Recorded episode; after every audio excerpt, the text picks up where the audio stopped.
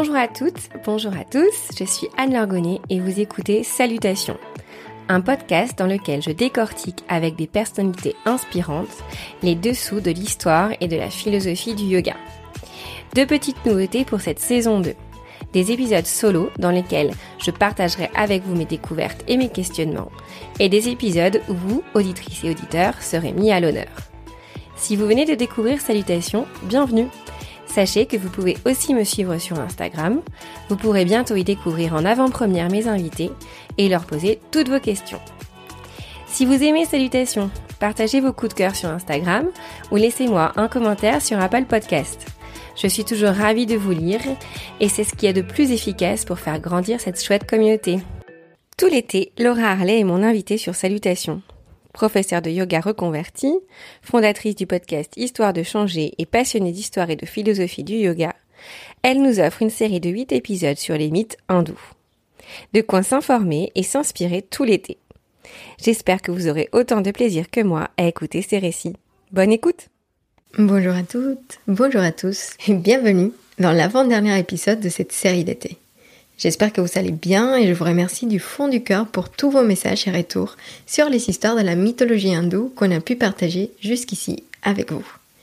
Aujourd'hui, je vous raconte l'histoire de la naissance de Patanjali.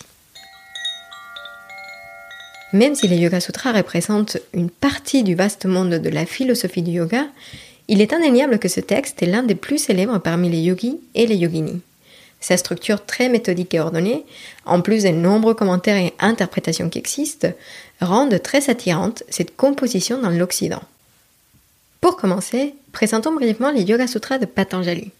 Également appelé Patanjala Sutra ou Yoga Darsana, il s'agit d'un texte comprenant 195 sutras. Le mot sutra signifie littéralement fil, et chaque sutra est un aphorisme qui apporte un ensemble d'enseignements reliés tous dans une même phrase. Alors, on peut imaginer les sutras comme une belle tapisserie dont chaque sutra est représenté par un fil et qui nous donne à la fin une belle image, une vision parmi tant d'autres du yoga. Ce texte, on le situe entre le 2e siècle avant notre ère et le 5e siècle de notre ère. Sachez également qu'il existe de nombreux parallèles entre le yoga de Patanjali et le bouddhisme, et on ne sait pas si c'est dû au développement des deux écoles environ au même moment ou à l'intérêt que portait Patanjali aux enseignements du bouddhisme. Mais justement, que dire de la personne qui est associée à ce texte? Sur Patanjali, nous ne savons pas grand-chose en fait. On sait que les enseignements qu'on retrouve dans les Yoga Sutras existaient déjà à son époque, son remarquable travail comme compilateur et compositeur des sutras est incontesté, mais en fait on ignore son niveau de contribution personnelle sur l'ensemble. Il est néanmoins tout à fait possible que Patanjali ait écrit d'autres textes qui ne nous soient pas parvenus. Alors comme toute personnalité ancienne et de renom, il n'est pas étonnant que des mythes et des légendes existent autour de Patanjali. En effet, certains pensent que le même Patanjali était également le célèbre grammairien, auteur du Mahabhashya, ou encore qu'il a fait des travaux significatifs l'Ayurveda. Petite parenthèse, l'Ayurveda on pourrait la traduire comme science de la vie, et c'est une médecine traditionnelle originaire d'Inde. Bref, tous ces rôles qu'on lui attribue nous donnent l'impression qu'il s'agissait d'un homme renaissance, entre guillemets, si vous me pardonnez l'anachronisme. Mais Fürstein nous explique que l'Inde a connu plusieurs Patanjali et que celui dont on parle aujourd'hui n'est probablement pas le même que le grammairien ni l'expert en Ayurveda. Dans la tradition hindoue, Patanjali est l'incarnation d'Ananta ou Shesha, vestige, le serpent géant à mille têtes. Ce serpent est enroulé sous la terre et importe le poids. Lorsque l'univers est détruit, Shesha représente les vestiges qui survivent à l'événement et devient ainsi gardien des trésors cachés. Shesha a survécu à l'épisode du Grand Déluge que je vous ai raconté dans l'épisode sur Mathya, le premier avatar de Vishnu. Et en parlant de Vishnu, quand les temps sont paisibles, Vishnu s'endort sur cet énorme serpent, et on voit de nombreuses images d'Ananta portant Vishnu et sa compagne Lakshmi. Alors, quelle est l'histoire de la naissance de Patanjali? Pour commencer, Imaginez Vishnu allongé sur le serpent Ananta, veillant sur la terre et sur les hommes.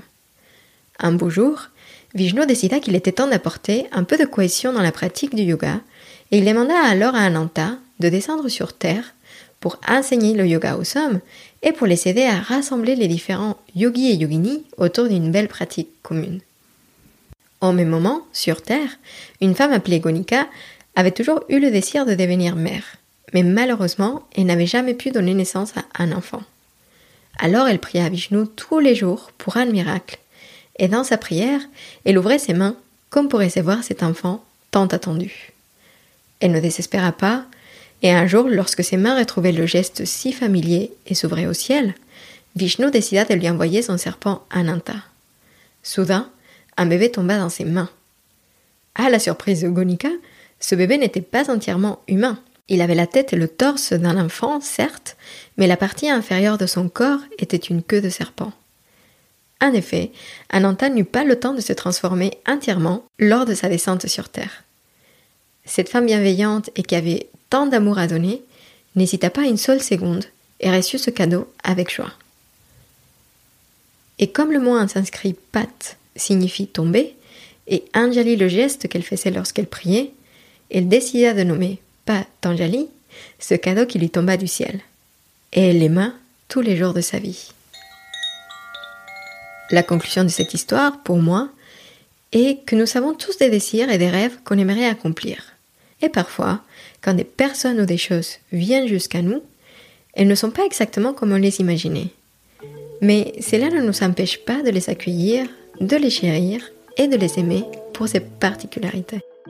Je vous remercie pour votre écoute et vous dis à la semaine prochaine pour le prochain et dernier épisode de cette série. Salutations, c'est fini pour aujourd'hui. Merci d'avoir écouté cet épisode. Si vous avez des commentaires ou des questions, n'hésitez pas à m'en faire part sur Instagram. À très vite